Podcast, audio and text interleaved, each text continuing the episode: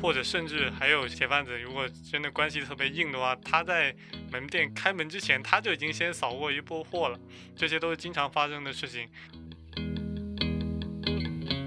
炒鞋这门生意，它最终的决定权是在品牌手里的。就如果耐克、阿迪他们大量的复刻啊、出货啊，那这个时候你鞋贩子想压哪一款鞋会火，难度会特别大。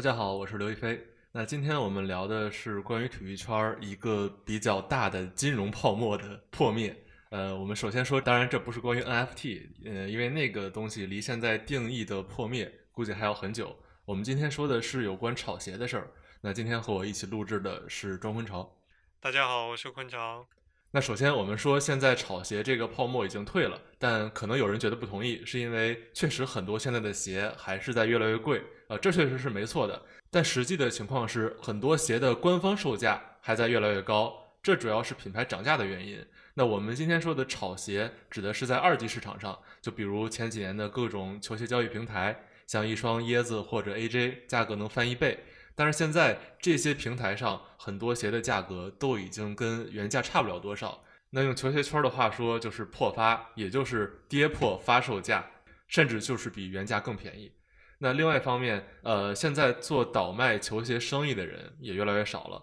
所以整体上，我们可以说，现在炒鞋的这波热潮已经过去。那这个原因也肯定不只是呃我们现在想的，大家手里的钱变少了、变穷了这一点。当然，这肯定是原因之一。那这期我们就会先回顾一下过去几年炒鞋这个生意火起来的原因，然后再来讨论这几年为什么没有人炒鞋了。嗯，其实我觉得球鞋交易一直都有吧，然后炒鞋可能是过去可能从一九年会被讨论的比较多的一个话题嘛。我们说炒鞋，其实 AJ 跟椰子肯定是两个最典型的案例嘛。然后我个人感觉是 AJ 当初基本上是千禧年初吧，那一段时间他能炒起来，一方面肯定是因为乔丹的影响力嘛。零三年准备退役，到后面其实很多他的故事，包括。当时能买鞋的那批人，其实都是看乔丹打球长大的，这是一方面。然后另一方面，也是因为 AJ 当时也比较稀缺，耐克跟 AJ 当时在中国大陆的线下门店布局其实没有现在那么发达。说这事可能就有点暴露年龄了，就以前很多人在大马路上排队，然后人山人海，就为了拿个签，然后或者说买个球鞋。当时来说，我觉得还算是一个比较潮的事情嘛。毕竟 AJ 不管是从品牌故事，还是说整个设计上，我觉得还是比较超前的嘛。到后面一五一六年这一段时间开始吧，运动休闲的风潮慢慢兴起，然后还有电商、球鞋平台这些渠道，它也起来了。消费者他去获取球鞋的渠道，还有能接触到的货量跟款式，其实都多了很多。当然，在这种情况下，你肯定能炒的鞋就越来越多了嘛，就不光是 AJ，可能什么鞋你都能炒一遍。在这样的情况下，椰子就出来了。当时它的那个炒卖的盛况，我觉得是比 AJ 还要高的。就毕竟它一款鞋随便一款鞋出来，二级市场的价钱比那个发售价翻了个两三倍，然后你可能四五千才能买到一双鞋，而且还很多人买。那个时候，当椰子出来以后，基本上你逛街。周末去商场走过的人，可能百分之六七十的人都穿着一双椰子三五零，虽然你也不知道它是真的还是假的，反正就是满大街都是椰子。当时能炒到那么高的一个价钱，而且还不缺买的人，我觉得一方面是侃爷他在球鞋的设计啊、配色上面确实很大胆跟超前，还有一个比较大的原因是，我觉得椰子当时出来了，让整个球鞋圈可能有了一个新的可以追逐的东西。你毕竟 AJ 它基本上都是复刻以前的配色啊、款式啊。我们一些玩鞋玩的比较久的，可能就会说，AJ 每年的任务就是从 Photoshop 里面调色盘，我就挑几个颜色，然后搭上去，要么就鞋头弄成黑的，要么鞋头弄成白的，然后就今年的设计任务就完成了。所以我觉得一方面是老鞋迷，他对于 AJ 这种不断的复刻啊，可能会出现一些审美疲劳。然后另一方面，年轻一代他对于鞋子本身的故事，他了解的不够多，或者说品牌在传递故事上也会遇到一些困难。毕竟乔丹不再打球了，他自己基本上也不会出席太多品牌的活动。所以椰子突然这个时候出来了，然后设计配色都有出彩的地方，让他们有了新的一个概念嘛，对于球鞋。对，呃，简单总结一下，就是刚才说的 AJ 和椰子，相当于是过去两波球鞋热潮的两个代表性的产品吧。关于它火的原因，刚才也或多或少提到了一点，就是你如果要把鞋当成一个金融产品去炒的话，肯定是要有很多种类的货，不能只是 AJ 或者椰子这一种。像炒鞋生意真的有比较大的发展，呃，一大关键就是到一五一六年左右，有很多线上的球鞋交易平台开始建立了。这方面最有代表性的平台，应该就是一六年二月成立的 StockX。那其他一些当时比较火的，还有像毒之类的，应该是当时市场分量最大的一个平台。像后来可能最近几年成立的，还有 Nice、有货、斗牛等等等等。那总之就是因为有了这种非常垂直定位的二级市场，专门交易球鞋的平台，也就有了这种炒鞋的空间。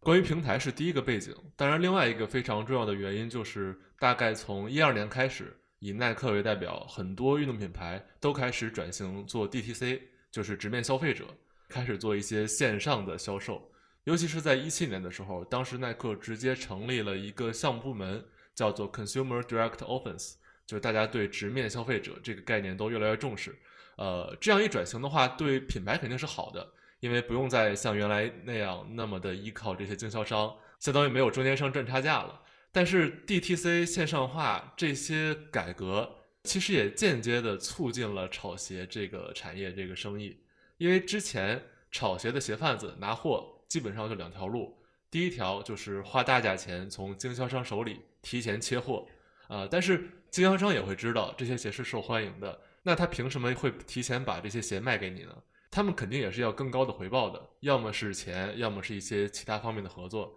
总之，作为一个鞋贩子，如果想提前从经销商手里拿货，要付出的成本是很高的。那如果不走经销商的话，基本上就只能是在发售的时候靠人力去实体店提前排队、提前抢，呃，这样拿到的量比较小，效率也会很低。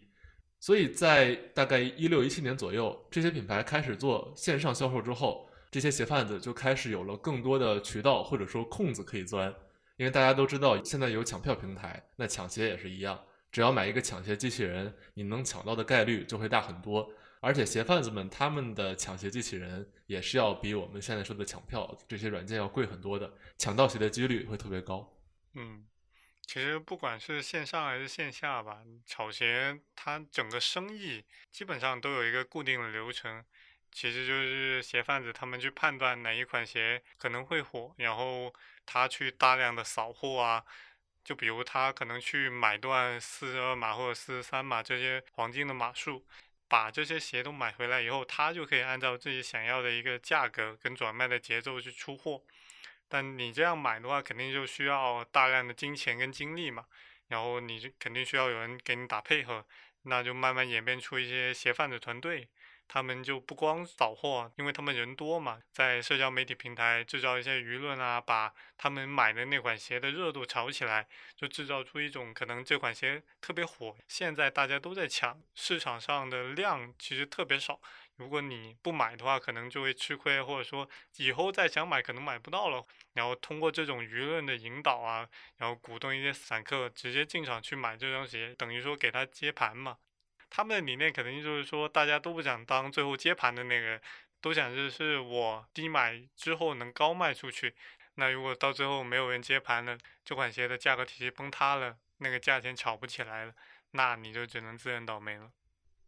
对，整个的过程大概是这样。我们可以举一个具体的例子，可能就说得更清楚。呃，一九年的时候，当时懒熊做过一个关于炒鞋贩子的调查，基本上。那一段也是整个国内炒鞋泡沫最大的时候。这个故事具体来说是关于多伦多猛龙队在那一年 NBA 夺冠的。其实这个事儿最早可以说到一八年的时候，当时加拿大的那个著名歌手 Drake，同时他也是猛龙队的呃球队大使，他跟 Jordan 联合出了一款 AJ 四的猛龙配色的签名鞋。但是后来呢，Drake 和 Jordan 这两边的关系闹得不是太好，然后这双鞋上的 Drake 的签名就取消掉了。相当于这双鞋没有了明星效应加持之后，只是一个 AJ 的一个单纯配色而已。所以这双鞋发售之后卖的其实一般。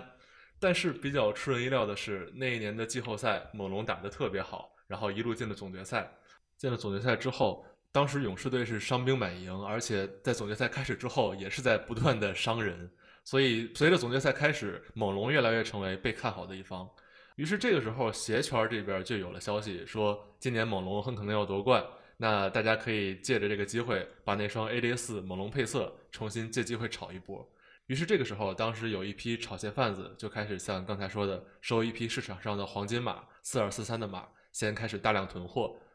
在那年六月初的时候，总决赛刚开打，当时鞋贩子收这双鞋的时候，呃，原价大概是一三九九，他们当时收的价格已经到了两千二左右。不过到了总决赛第四场，当时比分应该是三比一，猛龙队已经拿到赛点，鞋贩子们就已经开始在他们的各种调货群开始制造氛围，打舆论战，说猛龙要夺冠了，这双鞋肯定会大涨，然后大家一定要冲，不要做最后冲的人，最后冲的话就亏了。所以在那两天，很多的鞋贩子都开始进场炒这双呃 AJ 四猛龙配色的鞋。那时候这双鞋基本上也是在鞋贩子之间来回发货，大家哄抬物价。把价格做高，到了三比一的第二天，这双鞋已经大概能炒到三千五百左右了。那结果到了总决赛第六场，猛龙四比二夺冠，在那一天，这双鞋的价格就已经能到五千块钱左右，最高价格的这种成交单已经到了八千块左右。所以回顾下来，在当时那半个月内，呃，这双鞋的价格就从定价的一三九九，然后鞋贩子们两千二入手，最终的价格已经超过了五千。半个月时间内，这双鞋的价格翻了一倍以上。当然，这也就是鞋贩子挣了钱，但你后面买鞋的那些散户，或者说一些更小规模一点的鞋贩子团队，他们就很倒霉了。因为猛龙夺冠之后两天就没有鞋贩子再炒这双鞋了，也就是说哄抬物价做局的人已经走了，这款鞋到最后又跌回两千多。总的来说，其实还是我们之前讲到的套路嘛，就趁着市场热度高，贩子们经常扫货，当他的货足够多的时候，他就有那个转卖定价的主动权嘛，然后再制造一下再不冲你就亏了这种舆论嘛，就等着韭菜接盘了。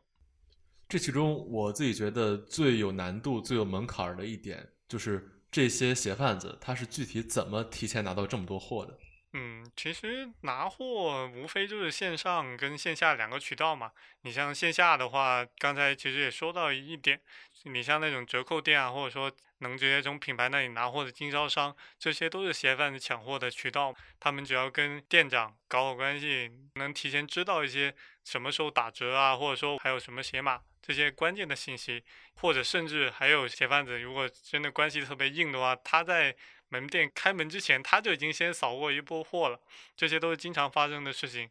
但鞋贩子也有成本啊，他不光要疏通关系啊，跟店长搞好关系，他可能还要帮忙把店里一些不好卖的鞋款，他也得带走，就相当于把好卖的鞋跟不好卖的鞋我都一起给你，我把这个成本转嫁给鞋贩子了，相当于鞋贩子帮这些经销商分摊一些库存的压力。嗯，对。这些鞋如果不好卖的话，它一直堆压在那里，你的整个货物的流通啊，或者仓储的成本其实也挺高的。然后另外一种线下的渠道，其实就是一些品牌的门店，他可能告诉你我这周末发哪双鞋，然后抽签去发。然后这种一般就会要求你必须穿那个品牌的衣服跟鞋子，为的就是不让鞋贩子扫货那么容易，不能说我随便来一个人就抽一个签，来一个人就抽一个签。但我觉得这种其实也不太拦得住，你就让上周末李宁在五棵松发了一款鞋，然后限量发售一百双，我在现场就看到有两批鞋贩子，他们就直接雇了可能，我估计得有个二十来个大爷大妈，这两批鞋贩子就拿着两个大箱子，里面全是李宁的衣服跟鞋子，给他们发。都是那种特别大码，就我估计就是保证每个来的人，不管他的身高体重是多少，他都一定能穿上。然后我就看有些大妈穿上那套衣服跟鞋子，明显就是大了好几个号套上去，然后拿个抽签的。所以品牌你不管设置多高的那种抽签门槛嘛，你最后还是拦不住他鞋贩子就是要雇人。还有一种渠道，线上渠道的话，鞋贩子就直接更方便了，我就直接上网。买抢鞋机器人，然后自动抢鞋，然后自动给钱。但这种机器人其实现在价钱也挺贵的。我看国外的报道，一般来说是几百美元到几千美元不等，更好的就更贵。这就可能看那个鞋贩子他能狠下多少心，或者说这款鞋到底值不值得你花可能几千美元去买抢鞋机器人，然后你还得保证你抢到的鞋你能高价卖出去，不然你就要亏钱。相当于就是一个不断堆高成本的过程。总体来说，刚才说的这些过程法则都是全世界适用的。之前我们已经举了一个，就是猛龙队那个是国内比较有代表性的例子。那其实，在国外，鞋贩子操作这些的逻辑也差不多，只不过他们可能更接近像耐克、阿迪这些品牌的核心人员，所以渠道会更牛逼一些。就比如彭博社在去年挖出过一个很有意思的故事，呃，在这可以跟大家讲一下，就是一个名叫乔希伯特的一个年轻人。十八岁的时候，他就辍学开始炒鞋了，而且逐渐逐渐成为了一个在美国影响力非常大的炒鞋贩子。那在二零年的七月三十号那天是椰子三五零的芝麻配色当天发布，然后希伯特他名下一共十五人的团队就提前用了一些网络技术手段，提前在网上刷走了总共价值十三点二万美元的椰子鞋，然后在极短的时间之内，他们就把这些鞋转卖了出去，很快就获得了大概两万美元的利润。当然，这个两万美元只是他被关注到的一个比较小的成功案例。后来，他真正引人关注的是，在一个 Discord 的群组里面，希伯特会经常提前分享一些还没有公开的、即将发布的球鞋信息，比如什么鞋会打折，什么鞋会在什么时间地点开始销售，等等等等。相当于他自己成为了美国炒鞋圈一个非常上游的信息来源。后来，希伯特自己接受采访的时候说，就靠着在 Discord 分享信息这一项，已经让他赚了六位数以上。结果，彭博社的记者不小心有一个发现：希伯特这个年轻人，他留的一个手机号注册的名字不是他的本名乔希伯特，而是安希伯特。而这个安希伯特这个名字，正好是耐克的副总裁和北美区的总经理的名字。后来调查发现，这个安希伯特就是乔希伯特的妈妈。虽然到最后，呃，大家也没有找到任何实锤能证明安希伯特是用了自己的职务之便，把一些商业机密透露给了自己的儿子，但是这么大的舆论压力还是让耐克非常难受的。毕竟这个安希伯特可是整个副总裁，然后副总裁的儿子在炒鞋，还透露了一些信息。那故事的最后，迫于各种压力，安希伯特是自己提出辞职了。我觉得这就是一个典型的儿子把妈妈坑了的一个故事吧。反正耐克作为一个品牌方嘛，作为一个真正的上游，对于这种事情他肯定是不能容忍的。其实，在整个炒鞋链条上，从上游到下游，大家都有各自的考虑嘛。他们在参与炒鞋这件事情的时候，其实都有自己的一个想法。我们也可以展开来说一下。首先，先说品牌吧。品牌它跟炒鞋的关系其实没那么大，因为你二级市场转卖价格再高，跟他们也没什么关系，他们也拿不到钱。反而是如果二级市场价格太高了，消费者可能不光会骂鞋贩子，还来骂品牌，指责他们为什么不多发点鞋啊，让他们都能抢到，或者说把那个价格打下来。我觉得其实品牌也挺难做的，因为它每款鞋不可能说我全都堆大货量。一方面是你工厂的排期跟生产能力肯定是有限的，另一方面如果这款鞋真的卖不完，货都堆在那，然后仓储啊、物流成本这些全都是钱，没有品牌愿意去冒这个险。我觉得在这种情况下，他们就只能说我推了球其次，在球鞋的发售上我设置很多门槛。品牌肯定也希望说，真正喜欢球鞋的消费者，他能买到喜欢的鞋子嘛？当然，可能你像希伯特这种，或者说一些经销商跟鞋贩子私下有交易，那可能就是另外一个话题了。然后经销商方面，他们的出发点肯定也是希望把鞋都卖掉，因为他们拿货的时候，畅销的跟不畅销的你都得拿。那从这个角度来看，如果畅销的鞋，它能以一个更高的价钱卖出去，他们的利润也会更高嘛？我觉得这也是品牌跟经销商最大的一个区别，就是品牌它的发售价是定的，我就用这么多钱发出去。但你经销商拿货之后能用怎么样的价格去卖出去，那可能就是你的本事了。那在这种情况下，他肯定会想办法去逐利嘛。一方面是增加它的利润空间嘛，另一方面可能是滞销的鞋款它在积压在哪，肯定也是对经销商也是有损失，他们也可以拿这部分钱去。弥补一下这方面带来的损失嘛，所以我觉得这可能是有些经销商愿意参与到炒鞋生意的一个动力来源吧。然后鞋贩子其实逻辑就很简单了，就他们肯定希望低买高卖嘛，然后从中获取利益。我觉得球鞋可能只是他们做这门生意的一个载体。等到球鞋可能没那么热，他们自然会去炒别的东西，炒球星卡，或者说去炒别的那些潮玩都可以。我觉得这个逻辑是差不多的。然后到了最下游，肯定就是消费者嘛，他们是负责真正去消化球鞋的人嘛。然后一种就是我真的很喜欢这款鞋，加个几百上千我都能接受，因为它对于我的情绪价值是大于实用价值的。然后另一种可能就是我喜欢跟风，特别喜欢炫耀，这种一般就是鞋贩子舆论战能打到的人，觉得别人有我也得有，他们肯定也愿意花高价钱去买这双鞋嘛。还有一种可能就是自己也想捞一笔。我可能两千买一双鞋，然后等待下一个接盘的有缘人吧，他愿意三千把我的鞋卖了也行。这种就可能就属于那种小打小闹的鞋贩子嘛。最后这种可能就属于倒票里边的那种粉牛。对，那刚才我们说的是从上游到下游这几种人的他们各自的诉求，整体来讲还是围绕鞋贩子这个炒鞋生意的。那其实除了鞋贩子之外，另一个市场也能体现出过去几年。整个球鞋这个领域的泡沫，就是球鞋拍卖市场。呃，昆超前两年也去过国内的一个球鞋拍卖，是吧？可以讲讲当时的经历。其实球鞋拍卖这个事情吧，二零二零年嘛，因为当时一九年我们说炒鞋可能真的火了，然后到了第二年，保利就做了一个国内第一场的球鞋拍卖。其实这样的球鞋拍卖之前，国外最大的一个拍卖行嘛，苏富比，他自己也做了一个球鞋拍卖专场嘛。他那个时候就拍卖一百双鞋，然后到最后那一百双鞋都被同一个人一次性买走了。这件事情其实当时也引发了很大的讨论，就大家觉得说，球鞋已经从一个可能街头文化的产物或者体育文化的产物。到了拍卖行这种我们以前熟悉的，可能都是拍什么珠宝啊、字画，甚至拍白酒，都可能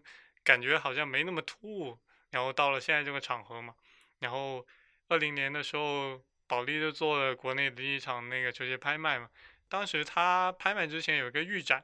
就我去看的时候，其实就看到有百分三四十吧。基本上都是科比的鞋，因为那个时候赶上了科比去世，那些签名鞋啊，包括一些支线的鞋，全都炒到天价了。就以前科比支线的鞋，在淘宝上你买的话，估计也就是三两百。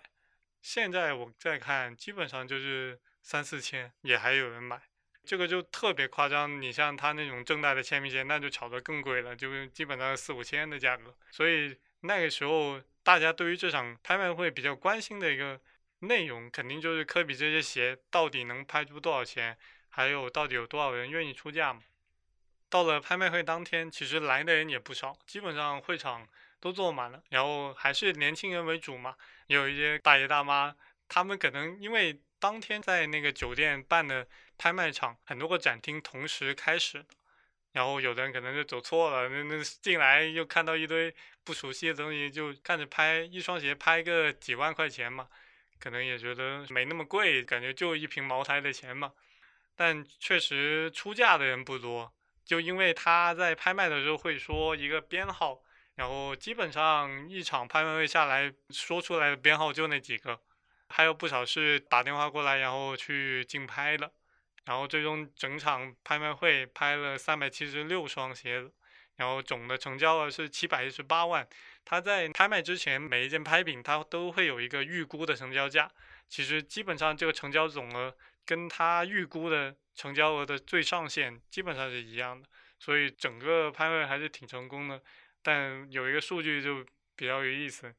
这些成交额里面百分之五十八都是拍卖科比球鞋贡献的。到最后整个拍卖会做下来，其实还是因为有比较多科比的鞋子嘛。做完第一场以后，因为效果确实特别好。到了二一年又做了两场，春季跟秋季都做了，但整个拍品的数量跟成交额其实每一届都在走低，热度也跟第一场也没法比。我觉得核心的一个因素是因为后面两场基本上也不再是大量的科比的鞋啊，或者说球星知名度没那么高，所以就导致了它的整个拍卖的成交额其实下滑的特别厉害。到了今年，已经没有球鞋拍卖专场，保利已经不做了。今年只有四款球鞋拍卖，而且还是放在一个首代的拍卖专场里面，插进了四款鞋嘛，然后最后只卖了一款，就卖了五千多块钱。你跟第一场比，肯定是差别特别大。然后没了球鞋那个拍卖专场嘛，然后取而代之的是球星卡专场。对，整个在拍卖上这样一个由热转凉，其实也能看出这一两年整个国内球鞋的这个市场是渐渐冷下来了。其实如果只看国内的话，有一个很重要的原因就是相关的部门已经加强了对炒鞋监管之后的一个结果。就比如在一九年十月的时候，当时有一份金融方面的文件。叫做警惕炒鞋热潮，防范金融风险。其实这已经就代表了当时金融监管方面他们一个态度了。包括后来也有一些鞋贩子因为炒鞋失败，资金链断裂之后，然后涉嫌欺诈被判刑的。总之，在从一九年底开始，球鞋渐渐被炒成了期鞋，也就是期货的期。在这件事之后，整个炒鞋生意已经被看成一个有很高的金融风险的项目。所以大概在二零年之后，整个国内的炒鞋热度就开始慢下来。也就有了球鞋拍卖这种更加所谓正规，但是看起来有点奇怪的方式。嗯，确实，你球鞋放到拍卖会上肯定是更加正规了。但我个人觉得说，国内的球鞋藏家跟鞋贩子其实他们都不太习惯这种交易方式。就像刚刚说的，就球鞋更多的是跟运动啊、街头的时尚这些文化，它可能会更加接近。你放到拍卖会这种更加正式、更加高大上的场合，你反而显得会有点不太匹配。我觉得氛围可能还没有线下举办的一些球鞋集市啊，大家就把所有的球鞋啊、球衣都放在那，就做一个交流的一个圈子的时候，那种氛围可能会更好一点。所以我觉得现在保利跟做球鞋拍卖的这些主办方，他们的一个出发点肯定是先把市场培育好嘛。其实我们从后面几场那个球鞋拍卖专场，虽然说是专场，但我们也看到了有很多不同的潮流拍品，比如说 Bear Brick，有的人也把它叫做积木熊嘛，也引进更多这种泛潮流的一些拍品。我觉得到最后可能就是先把球鞋拍卖或者说潮流的那个拍卖先做起来，把市场做起来，大家习惯这种模式之后，可能会有新一步的发展。总之，像刚才说的这种金融风险还有监管方面的态度，都可以算是这几年国内的炒鞋热度下降的一个主要原因。呃，但是在全世界，其实球鞋发售的上游主要还是国外品牌，耐克、阿迪这种。而球鞋这个生意也是全世界各地紧密相连的一个比较大的市场。那在国外来说，这两年国外的炒鞋热潮其实也下去了。那国外的原因主要是什么呢？嗯。其实我觉得最重要的一点还是说，炒鞋这门生意，它最终的决定权是在品牌手里的。就如果耐克、阿迪他们大量的复刻啊、出货啊，它增加了很多以前的配色，或者说我做的货量特别大，那这个时候你鞋贩子想压哪一款鞋会火，或者说我想大量的扫货，这种模式的话，它做的难度会特别大，而且消费者他肯定也会想着，反正这些鞋到最后都会复刻。货量也够，我反正不抢，我就等着它降价，然后我再买就好了。在这种情况下，你整个炒鞋的利润空间就比较小了。你还要花钱去买抢鞋机器人，然后你在比如说 StockX 这种平台上你交易，你还得给手续费。这样来看的话，炒鞋的生意可能就没那么香了，自然就会劝退一部分的那些鞋贩子。还有另外一个原因，我觉得是球鞋的选择比较多了，因为以前可能就是 AJ 跟椰子嘛。现在的话，球鞋的这个定义会更加宽广一点。就比如说，我们以前说的球鞋，可能就局限于 AJ 的篮球鞋。但我现在有椰子，还有一些其他的小众品牌，他们其实也算球鞋，只不过他们的使用场景更多的是运动休闲方面的。这可能也跟这几年有露营啊，有小众运动啊，还有很多一些运动潮流，它其实都是偏向于年轻人，但它又。不再那么强调说，我球鞋一定要有很强的那种实战性能，它更强调的是这些鞋它需要好看，然后需要好穿。同时的话，我觉得现在年轻人他的喜好会更加分散一点，他不喜欢从众，不光要好看，还要球鞋足够小众，没有那么烂大街的 AJ 椰子，我就盯着他买。现在这种情况，我觉得基本上不存在了。这方面在国内体现的也很明显，因为这几年的国潮趋势，现在大家自然也就不会集中到之前比较火的那几款鞋上，甚至在鞋的功能性上，也不仅仅局限于球鞋，而像我们之前说的拖鞋、洞洞鞋，这些都开始成为很多的这种穿搭的选择，所以球鞋的这种强势地位，自然也就没有那么存在了。不过到现在，整个炒球鞋这一波已经过去。现在看起来，这些球鞋的价格确实对于普通消费者来说，渐渐回到了一个正常水平。那么，对于整个球鞋市场来说，嗯，这一波的热潮留下了什么呢？或者说，对之后整个球鞋市场的发展会有什么影响？嗯，我觉得还有一个比较有意思的现象吧。如果我们现在去看球鞋的一个发售价嘛，你会发现国产品牌它出的不管是球鞋还是休闲鞋，其实普遍都在涨价。然后国际品牌，因为它本身的定价就已经比较高了，所以你看它的发售价涨幅不会太明显，可能就是一两百块钱。然后椰子有些复刻的鞋，它的发售价反而比最初发售的那个价格还降了。我觉得出现这种情况，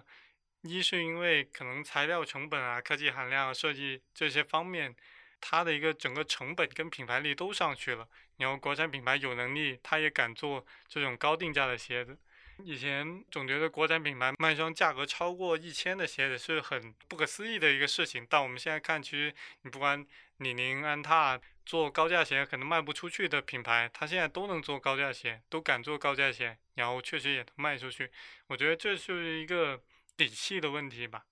另一方面是因为有了炒鞋热之后，消费者对于球鞋的一个价格的心理预期都提高了，以前看到的鞋子都是。可能在这市场能炒到几千块钱，那现在六七百或者一千出头，我就能原价买到一双喜欢的球鞋，在二手市场也能淘到一些自己合适的球鞋，他们就可能会觉得是不是我赚了或者怎么样的一种感觉嘛，也推动着他们去更加多的做一些合理的球鞋消费。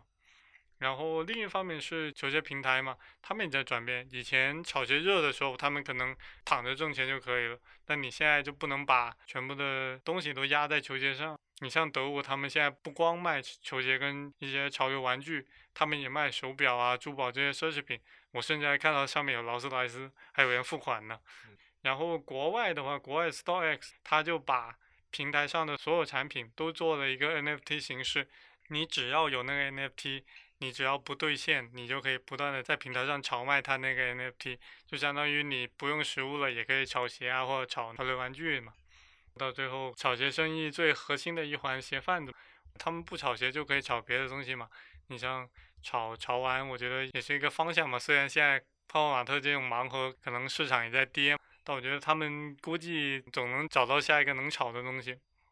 那到最后，对于整个球鞋行业来说，经历了这几年的大起和大落，其实也不见得是一个坏事儿。因为一个东西它快速发展的过程中，肯定会有泡沫出现的。现在把泡沫挤掉，借这个机会，其实整个球鞋这个领域也可以思考如何真正的推广球鞋它背后的文化价值，让整个球鞋回归它原有应该有的一个含义吧。